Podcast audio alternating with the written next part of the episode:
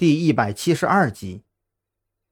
我们在这里等一会儿，等他回来了再动手，这样啊才是最安全的。赵军对大家做了一个手势，示意所有人都躲起来。几个人静静的在传达室中守了不到三分钟，他们就听到外面那个壮年男子骂骂咧咧的回来了：“他妈的，大半夜的，不知道在鬼叫什么呢！老子明天就把你们给宰了！”随后，那大门就被人砰的一下狠狠地推开。说时迟，那时快，躲在大门一侧的蓝雨桐马上就闪了出来，用枪口对准了中年男子的额头：“不要动！”蓝雨桐的声音压得很低，但却异常冷厉。那人显然一瞬间就懵住了，他的手下意识地握紧了枪，但是很快又松开了。“我我不动。”他缓缓举起了自己的双手，当他看到房子里站的人还有张扬的时候，眼神当中闪过一丝恍然。你，哎，我早就知道你们的身份有问题。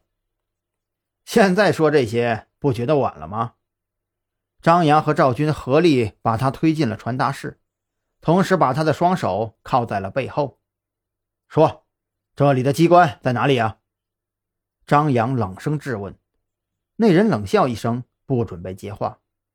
不过张扬并不在意这些，自顾自地说道：“我记得昨天晚上你们的人带老周过来的时候，我似乎听到了你房子里传出来的动静很大，所以我想啊，如果这个养鸡场里存在着什么秘密，那通往秘密的入口应该就在这个房间里，对吧，大鹏？”张扬还记得，昨晚那个王老板似乎就是这么称呼这个人的。你，你怎么知道我叫什么呢？大鹏眼神中闪过一丝慌乱。你们，你们昨晚就在这里？张扬眯起眼睛，紧接着转头看向床前面的位置，就在那里。对细微表情的捕捉本就是张扬的强项。大鹏在这方面显然没有经过专业训练，一瞬间流露出的惊慌，加上下意识的观望，就让张扬捕捉到了重要的线索。赵军当然不会怀疑张扬的判断，马上过去查探。这张地毯不是很平整，似乎经常被人掀起来，而且摆放的方式让人也觉得很别扭。赵军走过去，把那张灰色地毯拉开。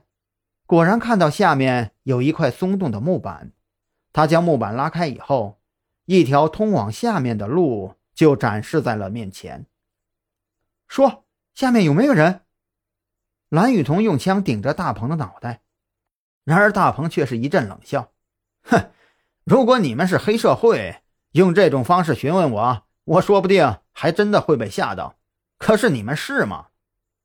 那你觉得呢？”赵军一瘸一拐地走过去，抄起拐杖，直接打在了大鹏的大腿上。他吃痛以后，一下子跪倒在地。你们，你们到底是什么人？这可是王老板的生意，动了他的生意，你们是想找死吗？大鹏恼羞成怒，蓝雨桐这才反应过来，这个大鹏刚刚竟然是想要炸他。还好赵军反应快，既然确定要做了。就不会在意这些后果。老实说，下面还有没有人？如果你说了，我们或许考虑待会儿完事儿之后啊，把你带走。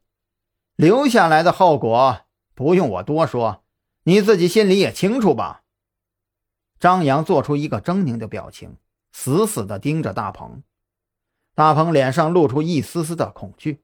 确实，如果这三个人闹完这里以后，把他一个人留下。这王老板知道以后，一定不会放过自己，甚至会动手杀了他。